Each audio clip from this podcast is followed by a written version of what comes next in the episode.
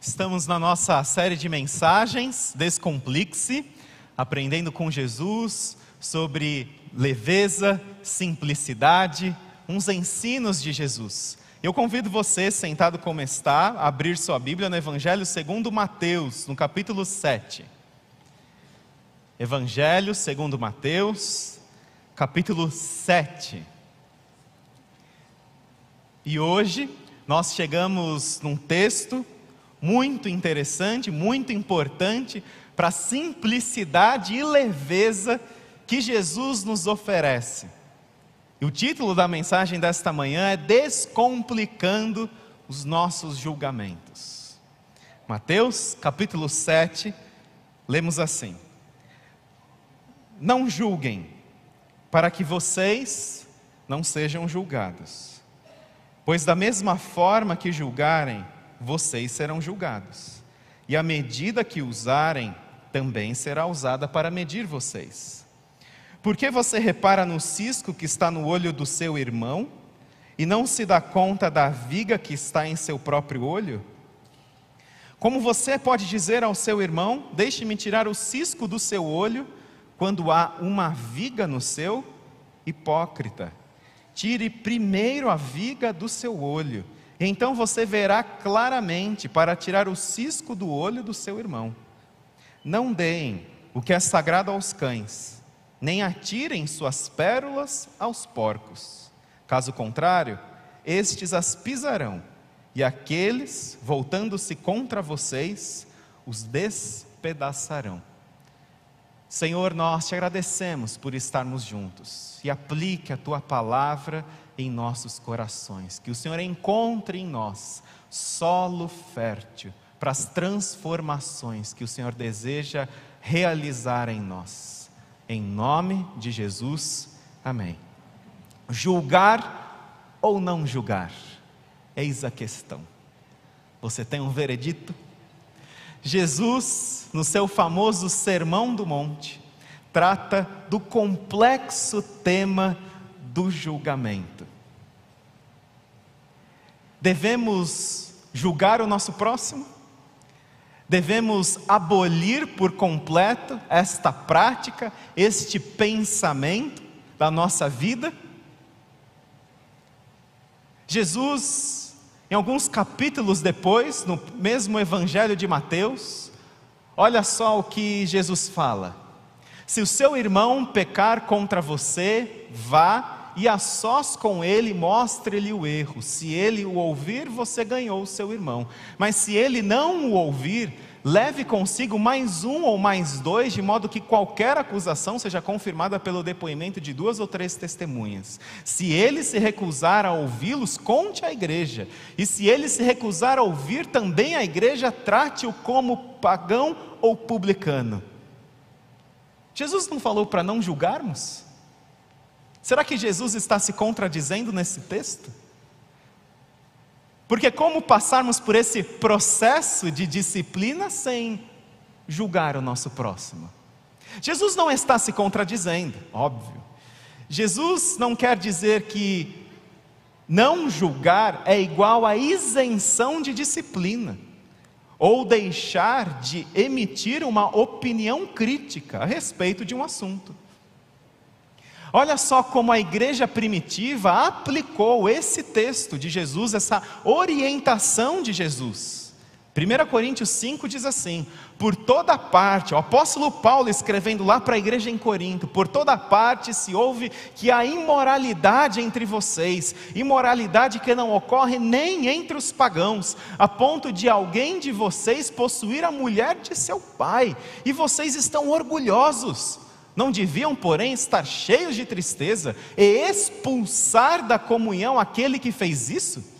Apesar de eu não estar presente fisicamente, estou com vocês em espírito e já condenei. Opa!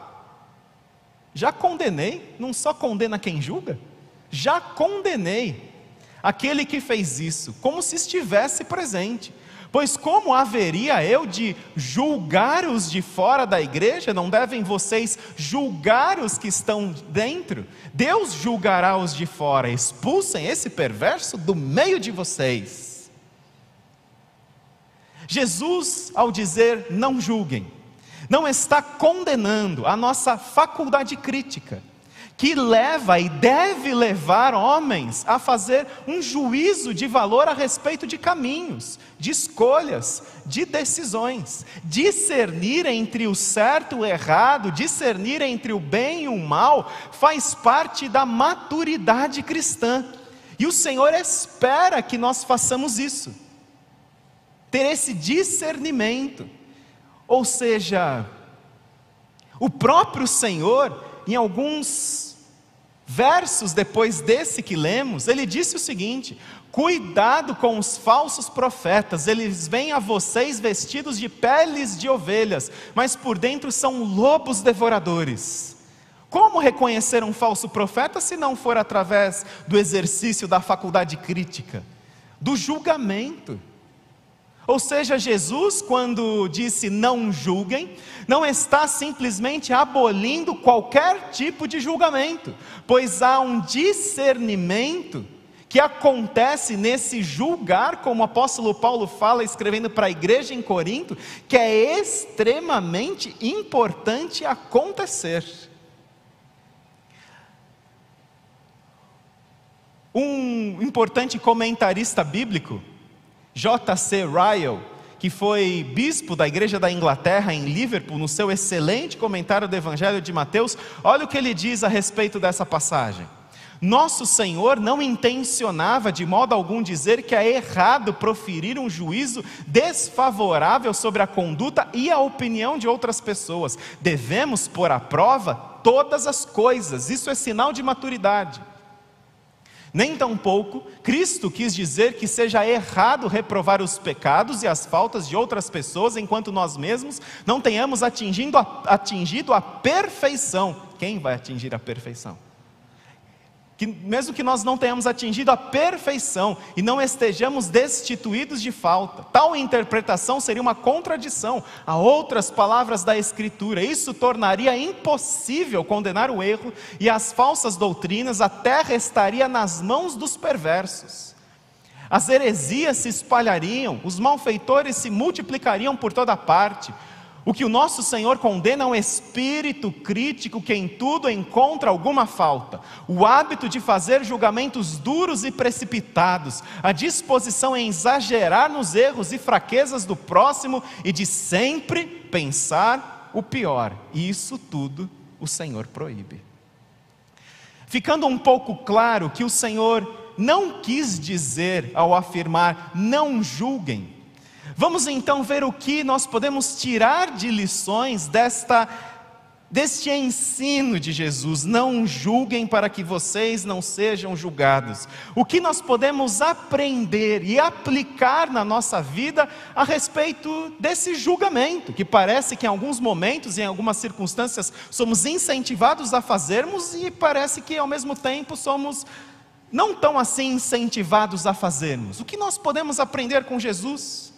A primeira lição que nós podemos aprender com Jesus é: não julgue temerariamente. Jesus disse: Não julguem, para que vocês não sejam julgados, pois da mesma forma que julgarem, vocês serão julgados, e a medida que usarem também será usada para medir vocês. Não julgue temerariamente. O julgamento que o Senhor nos proíbe é um julgamento temerário, um julgamento parcial, um julgamento hipócrita. Essa é uma palavra forte, não é? Mas o Senhor usa no verso 5 isso, dizendo que quando nós exercemos esse julgamento parcial e temerário, nós somos semelhantes aos hipócritas. E essa era uma palavra muito utilizada nos dias de Jesus, porque ela remete aos atores gregos ao teatro grego, muito famoso, muito conhecido. Eles eram chamados por essa expressão, por essa, por uma variante da palavra hipócrita, porque ele representava um papel. Ele não ia lá para os palcos para viver uma parte da sua vida. Ele ia representar um papel. Ele tinha um outro nome, ele tinha outras características, ele incorporava outras emoções E muitas vezes ele usava uma máscara para descrever a sua emoção. Talvez você já tenha visto isso num retrato de um teatro grego, uma máscara mais triste, uma máscara mais feliz. E isso acontecia, era muito comum. E esses atores que usavam máscaras para representar um papel eram conhecidos como hipócritas. E o que o Senhor Jesus nos orienta aqui é que nós não devemos, não apenas que não devemos usar máscaras, mas um julgamento temerário, um julgamento parcial, um julgamento hipócrita, aquele que usa uma medida para o outro e outra medida para si mesmo. Que muitas vezes olha para o outro com excesso de rigor, com excesso de reprovação, com excesso de crítica, e olha para si mesmo uma outra medida, pega mais leve consigo mesmo. Isso o Senhor nos proíbe. E isso nós devemos tomar muito cuidado, porque eu sou falho. Essa é a minha tendência, infelizmente, mais natural. E essa palavra de Jesus nos faz a seguinte pergunta: será que eu aplico a mesma medida para o outro e para mim?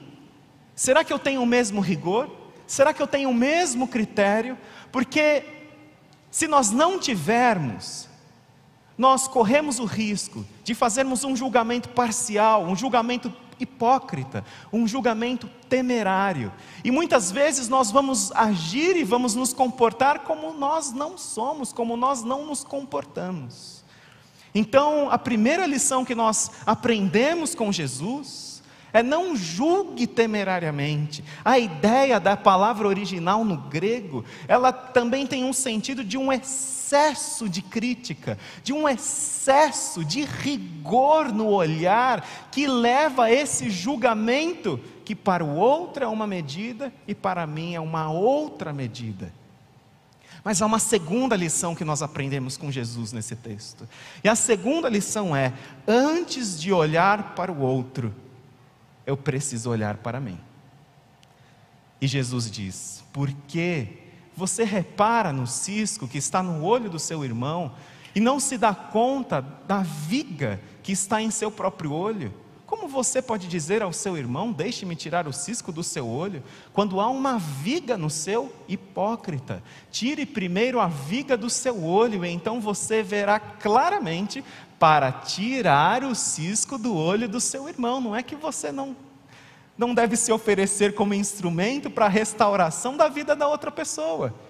Ele não diz, não tire o cisco do olho do seu irmão, é isso que ele fala? Não. Primeiro o quê? Primeiro olhe para si. Primeiro olhe para si. Antes de tratar o outro, eu preciso tratar a mim. Antes de olhar para o outro, eu preciso olhar para mim. E esse olhar para mim vai me levar a constatar que eu tenho uma viga que precisa ser tratada, que precisa de uma obra de restauração, de reconstrução. Enquanto o cisco me incomoda no olho da outra pessoa, e você já conversou com alguém que tem um cisco no olho, e você está conversando com a pessoa e você não sabe, ou aquela manchinha de molhinho de tomate, né? Que fica aqui assim, hoje é domingo, vamos comer um, um, um macarrão com tomate, fica aqui assim, você faz assim, né? Não te incomoda? A mim me incomoda. E isso incomoda, o cisco incomoda porque também a gente não quer que a outra pessoa fique com aquilo, que pague um mico. Existe até uma boa ação em relação a, a cuidar do cisco do olho do nosso irmão. E Jesus diz que sim, nós podemos chegar nesse momento, mas antes nós precisamos olhar para nós mesmos. Antes nós precisamos olhar, e quando nós olharmos para nós, nós vamos ter que nós não temos apenas um cisco, um cisquinho, porque é interessante, né? Jesus uma, usa uma figura de linguagem, a figura de linguagem do exagero. Ou seja, ele diz assim: você olha para o cisquinho, enquanto você tem uma tora de madeira, você tem uma viga de madeira no seu, e isso faz com que a gente olhe para nós e ao mesmo tempo sejamos até um pouco mais mansos, mais compreensíveis, mais amorosos com o cisco do olho que está na outra pessoa. E aqui vale uma reflexão importante. Porque quando nós julgamos temerariamente alguém, quando nós julgamos temerariamente uma pessoa, de uma forma parcial, de uma forma hipócrita, com esse excesso de rigor, nós sempre revelamos, ao julgarmos temerariamente alguém, uma parte nossa que precisa de cura. Quando Pedro fala de Paulo, eu sei muito mais de Pedro do que de Paulo. Isso dentro da psicologia, mais especificamente, mais especificamente dentro da psicanálise, se chama projeção. E projeção é um mecanismo de defesa, em que aquilo que eu olho para mim e vejo como inaceitável, indesejável, eu projeto para o outro. Ou seja, toda vez que olhamos para o outro e algo profundamente nos incomoda, nós precisamos olhar para nós mesmos. E nós precisamos refletir. E isso, pessoal, acontece com todos. Acontece comigo, acontece com você. Às vezes algo me incomoda profundamente alguém. Às vezes um jeito, às vezes uma forma, e eu preciso olhar para mim, porque isso diz, esse incômodo diz muito mais a respeito de mim do que necessariamente a respeito da outra pessoa. Ou seja, Jesus diz: antes de olhar para o outro, olhe para si. Antes de partir para o julgamento, antes de dar uma sentença, você olhe para si, você vai ver que ele tem um cisco, você tem uma trave, você tem uma viga, e você precisa tratar isso, porque senão nós podemos correr e, e acabar caindo nesse mecanismo de defesa para não olharmos para nós mesmos, mas projetarmos tudo que é indesejado, tudo que não está bem resolvido dentro de nós, para o outro. Nós fazemos isso com, uma, com muita frequência e de uma forma inconsciente, através dos nossos relacionamentos, através de figuras de autoridade, através de pessoas próximas ou de pessoas que são próximas, mas ao mesmo tempo um pouco distantes. E nós fazemos isso, nós precisamos olhar para nós mesmos. Nós precisamos olhar à luz do espelho da palavra de Deus para a nossa própria vida, e eu faço uma pergunta para você: o que te incomoda nas pessoas? Tem alguém que te incomoda de uma forma específica? O que será que esse incômodo fala mais ao seu respeito do que a respeito da outra pessoa? E quando nós temos esse olhar para nós, nós vemos, puxa, meu olhinho não é tão limpo assim. Eu tenho uma tora que precisa ser cuidada, e eu vou concentrar as minhas energias em cuidar dessa tora de madeira. Eu vou concentrar os meus esforços para cuidar dessa tora de madeira. E então, quando eu estiver com o olho limpo, e quem fica com o olho completamente limpo? E então eu vou olhar para o cisco do olho do meu irmão. Ou seja, quando eu tiver esse processo de olhar para mim mesmo, num processo de cura, à luz do Espírito Santo e da Sua palavra, então eu posso olhar para o outro, mas aí o Senhor Jesus fala algo que parece que é desconexo, que é esse verso 6. Jesus vem falando, não julguem para que vocês não sejam julgados, e aí Jesus de repente entra num papo aí de pérolas aos porcos. Parece que está meio desconexo, mas nós aprendemos algo fundamental aqui com Jesus. Porque quanto mais você se conhece, mais evita situações sem sentido. Quanto mais você entra nesse processo do autoconhecimento, mais você evita situações sem sentido e que não levam a lugar algum. Jesus disse: Não deem o que é sagrado aos cães, nem atirem suas pérolas aos porcos. Caso contrário, estes as pisarão e aqueles voltando-se contra vocês os despedaçarão. Isso aqui, isso é muito precioso. Essa fala de Jesus, você precisa sim refletir profundamente sobre ela. Porque o que Jesus está nos falando é que quando nós começamos a eu vou concentrar os meus esforços, não no cisco do olho do outro, mas na minha viga, na minha tora de madeira e vou passar a cuidar dessa tora e dessa viga de madeira, eu começo a até mesmo ficar mais compreensivo em relação aos ciscos dos olhos, dos olhos das outras pessoas. E esse olhar para mim, diante dos meus traumas, das minhas feridas, dos meus hábitos ruins, dos meus maus hábitos, isso faz com que até mesmo eu não me envolva, que eu não perca tempo com situações sem sentido. E o que é essa situação sem sentido? Porque um porco e um cão aqui retratado, ele não reconhece o valor da pérola. A pérola é algo extremamente valioso. Só que ele não reconhece esse valor. Ou seja, aqui você pode aplicar de diversas maneiras, até mesmo se você vai oferecer, às vezes, um conselho ou uma ajuda para alguém e a pessoa não está disposta a dar valor àquilo. Ela não reconhece que precisa. Às vezes as pessoas vêm pedir para mim, pastor, você ajuda o meu cônjuge, o meu filho. E como ajudar alguém que não reconhece que precisa de ajuda?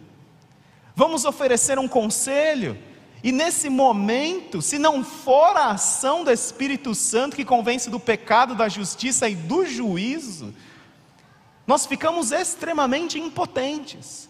E até mesmo esse conselho que às vezes é oferecido a alguém, se a pessoa não está muito disposta a tratar aquilo, a pessoa não vai valorizar aquela palavra. Mas quando você tem alguém que está caminhando num processo de restauração, quando você tem alguém que está caminhando num processo de conhecer as suas próprias toras, as suas próprias vigas, e reconhece: eu sou limitado, eu sou o pior dos pecadores, quando recebe um conselho, essa pessoa agradece.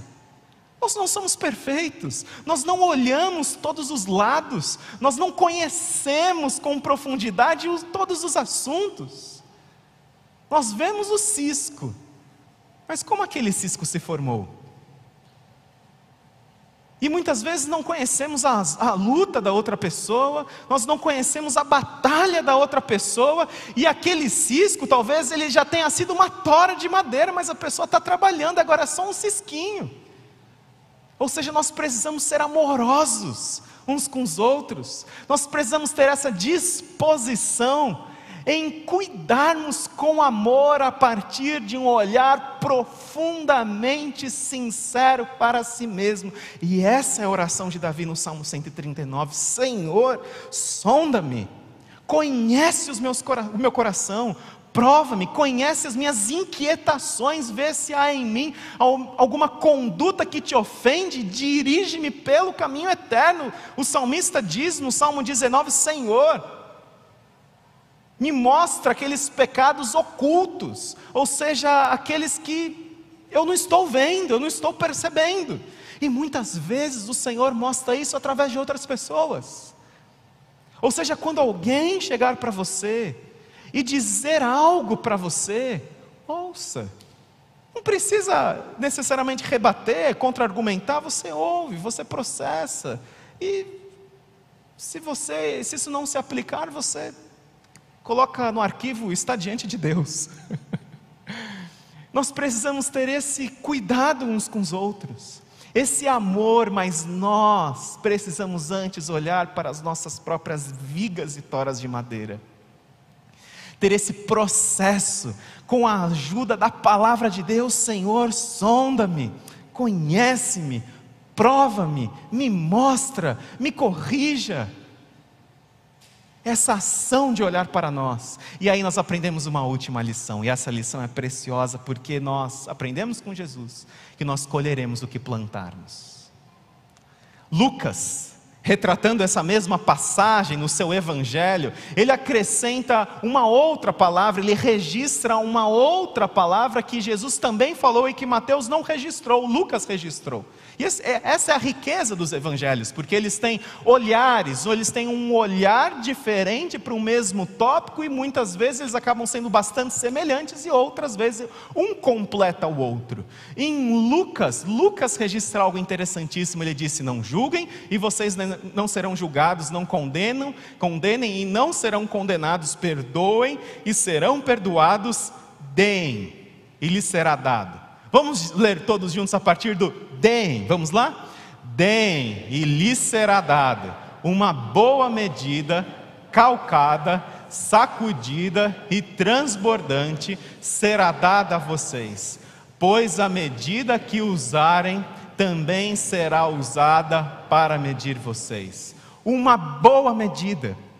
E aqui Jesus nos leva a, ao invés de você ficar procurando o cisco no olho do seu irmão, Olhe para si mesmo, olhe para as toras, para as vigas de madeira, entre nesse processo de restauração com a sua vida, mas tenha um olhar generoso para as outras pessoas, tenha um olhar que seja um olhar amoroso com outras pessoas. Como é bom convivermos com pessoas que nos ajudam, encorajando. Claro, há momentos, muitas vezes, de uma conversa mais séria, há momentos de uma conversa, puxa, olha que você pensa sobre isso, etc. Mas como é bom nós convivermos assim, uns com os outros, seja generoso no seu olhar para as outras pessoas. O que é um cisco? Comparado com tudo, e você acha que um cisco não incomoda? Um cisco incomoda. Eu uso lente de contato, e se entra um pelinho, um micro pelinho no meu olho, eu já fico aqui com o olho vermelho, começa a incomodar, eu estou vendo. Eu estou percebendo. Ou seja, seja generoso, ao invés de dizer assim, rapaz, mas seu olho. O que, que você tem aí? Está com conjuntivite? Vai para lá, né? Seja, seja generoso no seu olhar, seja generoso na sua palavra, fale aquilo que edifica, escolha a generosidade.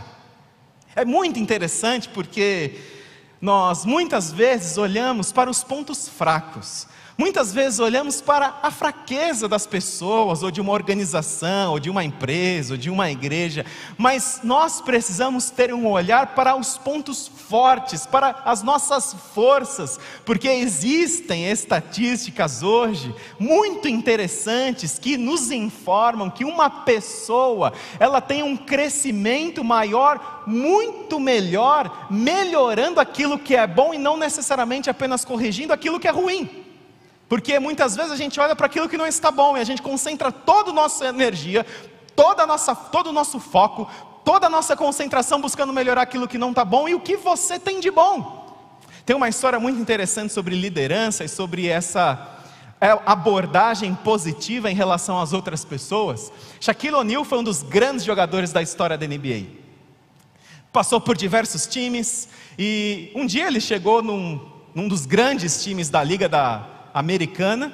E um técnico famosíssimo disse assim para ele: ele joga numa posição dentro do basquete que se chama pivô. Ele fica mais ou menos, ele fica lá, não é bem assim, né? Mas ele fica ali embaixo da, da cesta tentando pegar o rebote. A bola que pinga lá e ele é grande, ele é alto, ele pega o rebote. E ele já era o melhor de muitas temporadas da NBA, como aquele que mais pegava rebote, defensivo e ofensivo. E aquele técnico chegou para ele e disse assim: eu tenho o desafio de tornar o melhor reboteiro da NBA.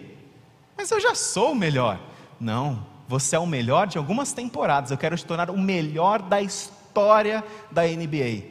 E assim aquele técnico fez de Shaquille O'Neal um dos melhores pivôs da história da NBA, melhorando o seu ponto forte. Não necessariamente vamos treinar lances livres, é importante, mas aquilo você não é bom. Vamos melhorar o que você tem de melhor, para que você se torne o melhor de todos os tempos. E os seus pontos fracos, de uma certa forma, vão acompanhar o seu crescimento e desenvolvimento exponencial.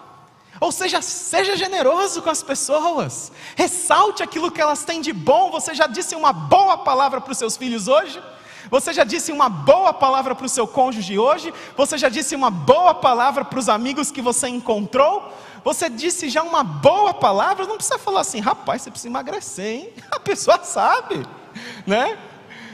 Que, por que, que você não diz assim, mas que camisa bonita?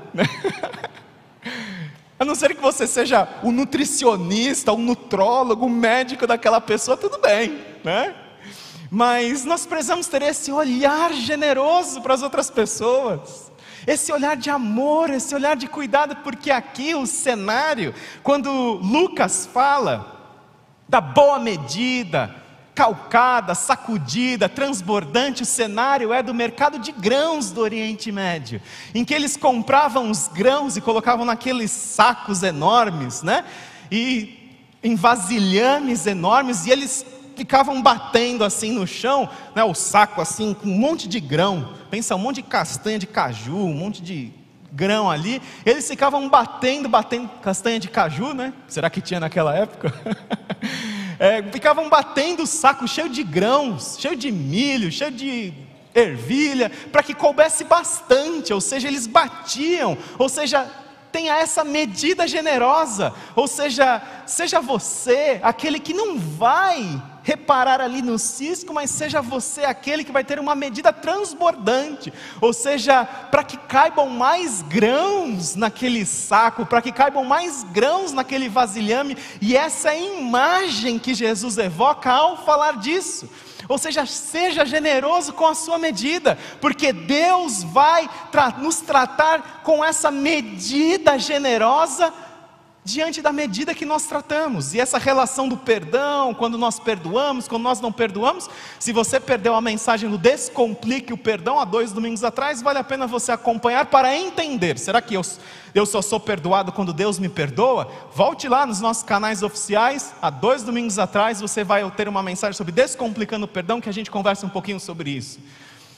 E a ênfase que eu quero dar é justamente nessa medida transbordante. Tenha essa medida transbordante. Como é saudável psiquicamente, espiritualmente e fisicamente uma pessoa que tem um olhar generoso sobre outras pessoas. Como é uma pessoa saudável. Tenha esse olhar generoso. A crítica ferina, a crítica cruel, ela mais do que encoraja, ela enfraquece. Tome cuidado, se você só vê o cisco. Provérbios nos diz que é uma palavra bondosa anima, uma palavra de apoio traz ânimo. Seja essa pessoa, dessa palavra bondosa, dessa palavra de apoio. Você já disse uma palavra bondosa? Para o seu cônjuge, para os seus filhos, para os seus amigos. Hoje, seja aquele que procura qualidades, seja aquele que procura os pontos fortes, para que você ajude a pessoa a continuar crescendo, a continuar melhorando. Isso não é uma vida de faz de conta, de fantasia. Nós precisamos tratar as vigas, as toras e os ciscos, mas seja generoso, até mesmo quando for falar do cisco do olho do seu irmão. Seja generoso, seja cuidadoso, até mesmo quando for falar isso. Tendo você olhado para você primeiro, pedindo, Senhor, me sonda, me conhece. Eu convido você a fechar seus olhos nesse momento.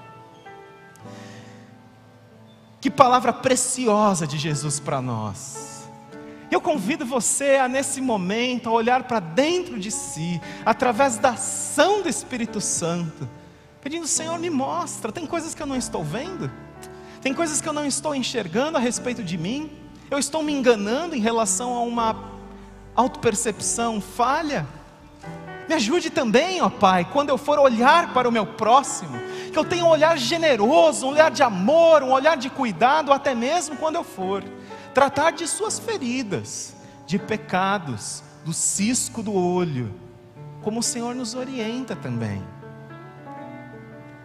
que o teu amor, que não é um amor displicente, que não é um amor indiferente, que não é um amor permissivo, que esse amor nos acompanhe e que nós, como igreja, e mais especificamente como Igreja Batista da Penha, sejamos cheios deste amor, no cuidado com o nosso próximo,